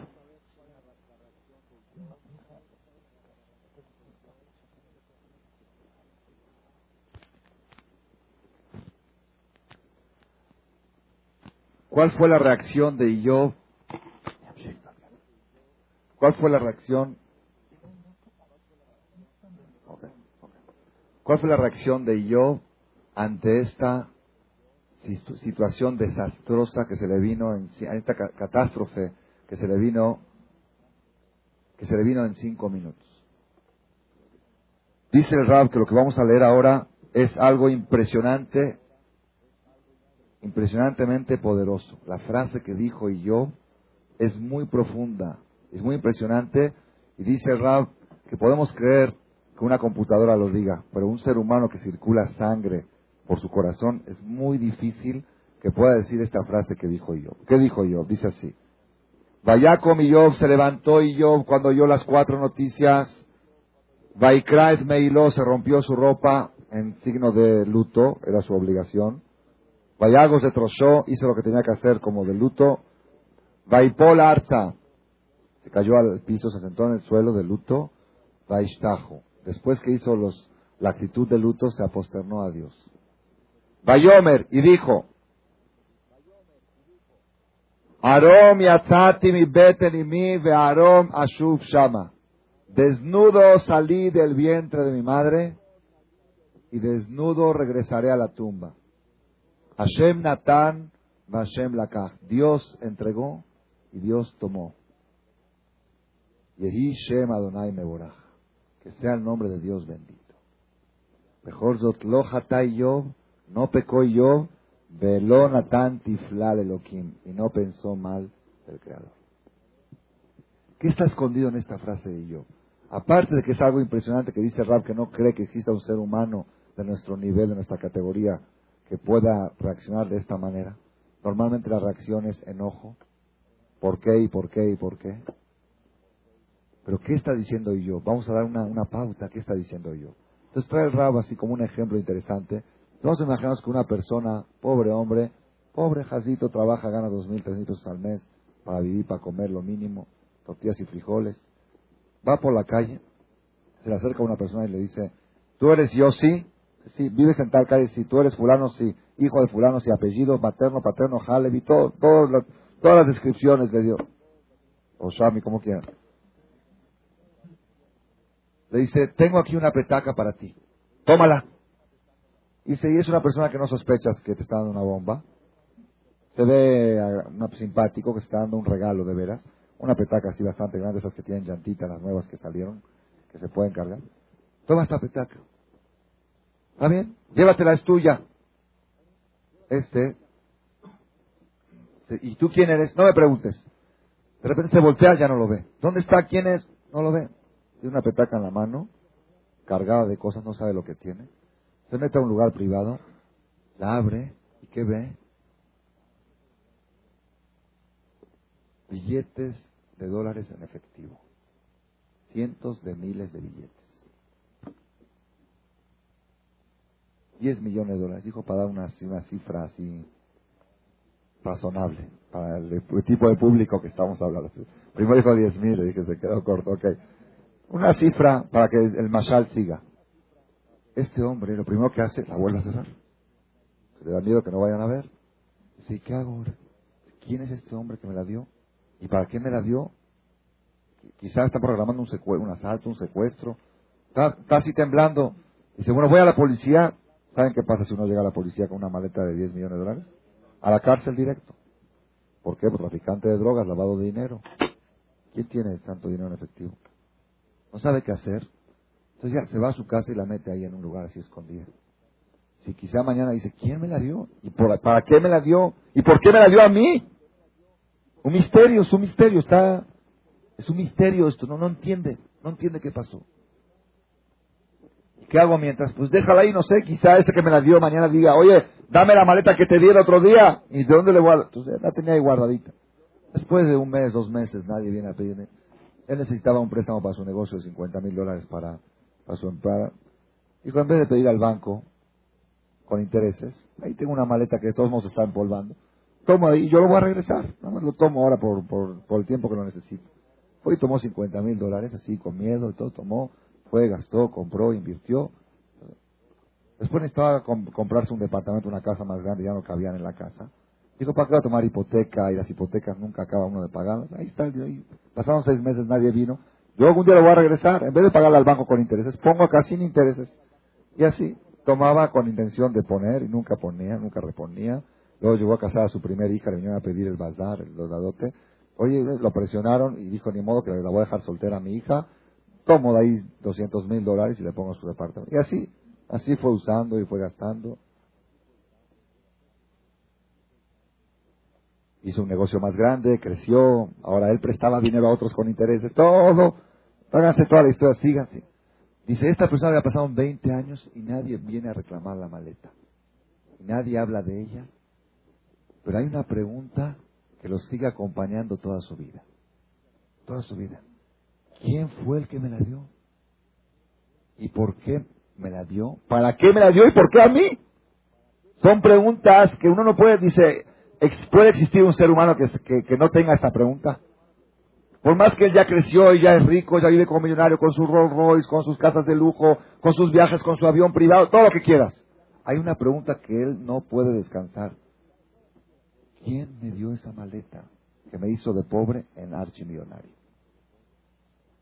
Ya, no preguntes, ya no, no, no, no. ¿Y por qué a mí? Pues así, si fuera que le dieron a todo, pero ¿por qué a mí? ¿Por qué a mí? Me preguntó mi nombre, yo sí, me dijo la calle de la comunidad que pertenezco todo. Y que venía para mí esa maleta, ¿por qué para mí? Si mañana llega a aparecer ese señor con la misma cara y con la misma radiación y con la misma... y lo ves otra vez, ¡ah! Aquí está, Oye, tengo una pregunta. No preguntes, vengo por la maleta. Va, agarra y se la lleva. Se la lleva ya. ¿Por qué a los buenos les va mal? ¿Por? No hay pregunta. El mismo que te la dio hace 30 años. Se la llevó. Al contrario, la pregunta era ¿por qué me la dio? Al revés. Era, ahora es normal. Pues claro, lo que me dejó vino a recogerla. Lo raro era que me la dejó y nunca se la llevó. Ese es un ejemplo. Dice el Rab, que otra vez volvemos a explicar, el Rab recalca, que matemáticamente se oye muy bien, pero sentimentalmente uno no lo puede aceptar. Esa fue la filosofía que dijo Job. Y Job dijo, ¿por qué las preguntas empiezan cuando Dios se lleva cosas? Yo cuando nací al mundo vine desnudo. Yo no tenía nada. Alguna vez me pregunté, oye, ¿por qué Dios me dio siete mil camellos? ¿Por qué me dio tres mil vacas? ¿Por qué? No, eso no es pregunta. Es normal. Te digo, ¿por qué? ¿Y por qué a ti? ¿Por qué a ti te dio cosas que a otros no les dio? No es pregunta. ¿Por qué hay gente que no tiene hijos y tú tienes diez hijos? Eso nunca te preguntas. No sé, ¿no? Y yo tenía, y yo, desde el día que cada vez que Dios le daba algo, decía, ¿por qué a mí? No sé, pues ya que me lo dio, lo voy a disfrutar, pero no sé por qué me dio esa maleta a mí. Cuando vino Dios y se la llevó, pues es normal. Hashem Natan, Hashem Lakaj. Si yo llegué desnudo al mundo y voy desnudo a la tumba, ¿existe algún rico dice que se lleve su cuenta bancaria, su estado de cuenta? El papel lo pueden poner ahí. ¿Existe algún rico que se lleve sus carros? Todo lo deja aquí. Uno viene desnudo y se va desnudo. Entonces dijo y yo, de todos modos, yo cuando llegué no tenía nada. Y todo lo que me dio Dios, me lo dio sin causa y sin explicación. Ahora que decidió, dice, así dijo la profundidad, dice La misma lógica y lógica que hizo que me den, tiene alguna causa, alguna razón por la cual me dio. Seguro debe tener alguna razón por la cual se lo volvió a llevar. Y si no entiendes que hay una razón por qué se lo llevó, pues dame una razón por qué te lo dio. Cuando me expliques por qué te lo dio. ¿Me entendieron cómo está? Esa fue la lógica. Matemáticamente, otra vez dice matemáticamente y con lógica, se, oye muy bien. Tú primero dame una explicación por qué te dio a ti Dios diez hijos mientras que hay gente que no tiene. ¿Por qué a ti te dio siete mil vacas mientras que hay gente que no tiene ni dos? ¿Por qué a ti, cuando, cuando me contestes todo eso, tú explícame eso y yo después te voy a contestar por qué Él se las llevó. Así como en eso no tengo pregunta, tampoco en esto no tengo pregunta. Hashem Natan va Hashem la caja. Así como cuando Dios da, nadie me da. Cuando Dios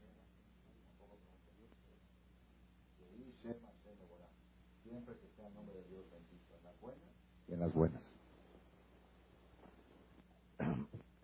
בפרק ב' יש תיאור של סיבוב נוסף, של מה שקרה בבית דין של מעלה.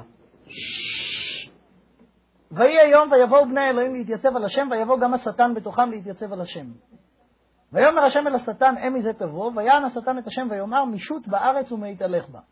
ויאמר השם אל השטן, השמת לבך אל עבדי איוב, כי אין כמוהו בארץ. איש תם וישר, ירא אלוהים ושר מרע, ועודנו מחזיק בטומאתו. אתה רואה שהוא עדיין תם למרות כל מה שקרה.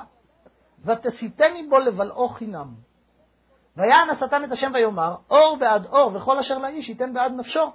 אולם שלח מידך וגיא אל עצמו ואל בשרו, אם לא אל פניך יברכך. השטן כאילו לא מוותר כאן, והוא אומר, נכון, נכון, אין ספק, הוא עמד בגבורה בניסיון הראשון. אבל אתה הגבלת אותי, אומר השטן לאלוקים, ואמרת לי שאסור לי לפגוע בו. האמת היא שאם אנחנו באמת רוצים לבחון את מדרגתו האמיתית של איוב, אז צריך לדעת עד איפה נמצא הסף שלו. אז נכון, הוא בהחלט, בהחלט עמד בניסיון של אם פוגעים בכל הדברים שמסביב. בואו נראה מה יקרה אם נפגע בו עצמו, אז תיבחן מדרגתו האמיתית. וכביכול מה שקורה פה זה שהאלוקים נענה לשטן, והוא נותן לו מה שנקרא יותר חבל, הוא נותן לו יותר אפשרויות. ויאמר השם אל השטן, הינו בידך, אך את נפשו שמור. אני נותן לך עכשיו גם אפשרות לפגוע בו, רק דבר אחד, שוב מגבלה, אל תהרוג לי אותו, תשאיר אותו בחיים. ויצא השטן מאת פני השם ויח את איוב בשכין רע מכף רגלו ועד קודקודו, ויקח לו חרס להתגרד בו והוא יושב בתוך האפר. מה שקרה זה שהשטן היכה אותו במחלת עור קשה, שבה הדרך היחידה לרפות את הכאב זה לגרד. עכשיו, שמגד... והוא היכה אותו בכל הגוף, מכף רגלו ועד קודקודו. כשמגרדים את האור, זה מקל על הכאבים, אבל זה מקלף את האור. ואם זה בכל הגוף, אז כל הגוף שלו, כל האור שלו יתקלף, הוא כבר הוא לא היה נראה, זאת אומרת, אי אפשר היה לזהות אותו בכלל. אנחנו נראה שכשהחברים שלו באו לבקר אותו, הם לא, לא זיהו אותו, מכיוון שהוא היה נראה כמו מפלצת, הוא היה נראה כמו דמות מסרט אימה. הוא היה נראה ממש אה, בצורה מעוותת מאוד, מה גם שהיה לו גם כאבים, והוא יושב בתוך האפר, שהוא אבל על ילדיו שהלכו לעולמם, והוא אבל על רכושו שהלך, והוא יושב בתוך האפר. ויקח לו חרס להתגרד בו, והוא יושב בתוך האפר. במצב הזה, אנחנו שוב היינו מצפים, מה עכשיו יגיד איוב? עכשיו הוא כבר חייו אינם חיים, לא רק שהוא עני ושקול, הוא כבר לא יכול להיות בחברתם של בני אדם, הוא נראה, אנשים רואים אותו ונרתעים החוצה, לא, לא יכולים להיות בסביבתו בכלל.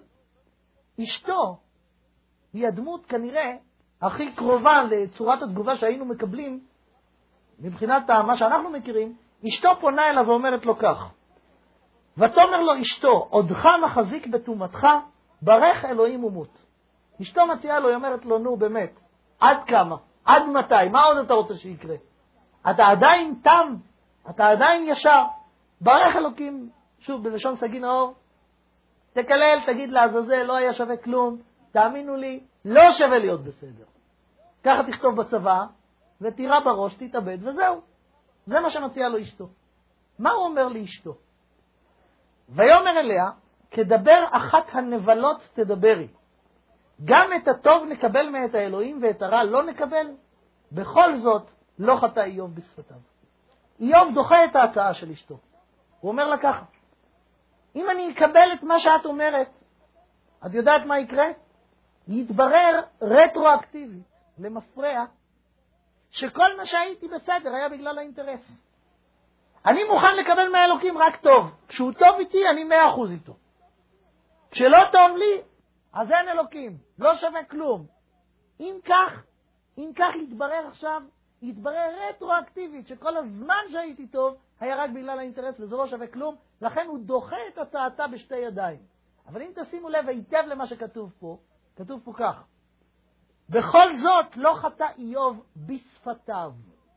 והגמרא מדגישה את העניין הזה. כי אחרי פרק א' כתוב, בכל זאת לא חטא איוב ולא נתן תפלה לאלוקים. כאן כתוב, בכל זאת לא חטא איוב בשפתיו.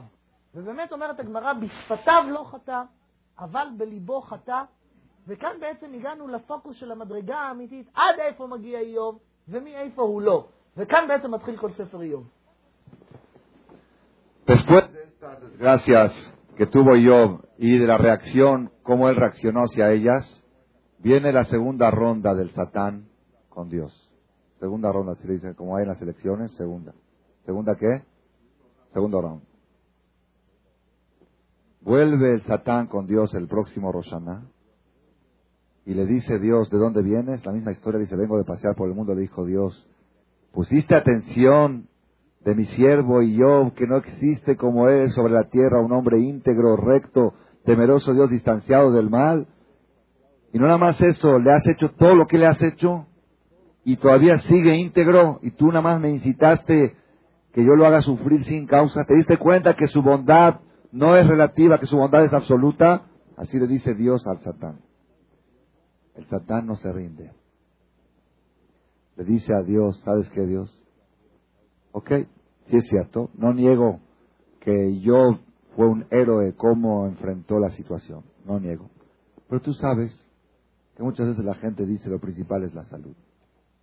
Así la gente muchas veces se consuela con eso. Lo principal es la salud. Hay un dicho que dice mi maestro, dice siempre, todo problema que se resuelve con dinero es barato.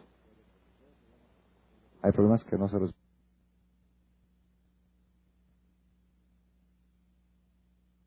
Gracias por su atención a este shiur del Rav Malech.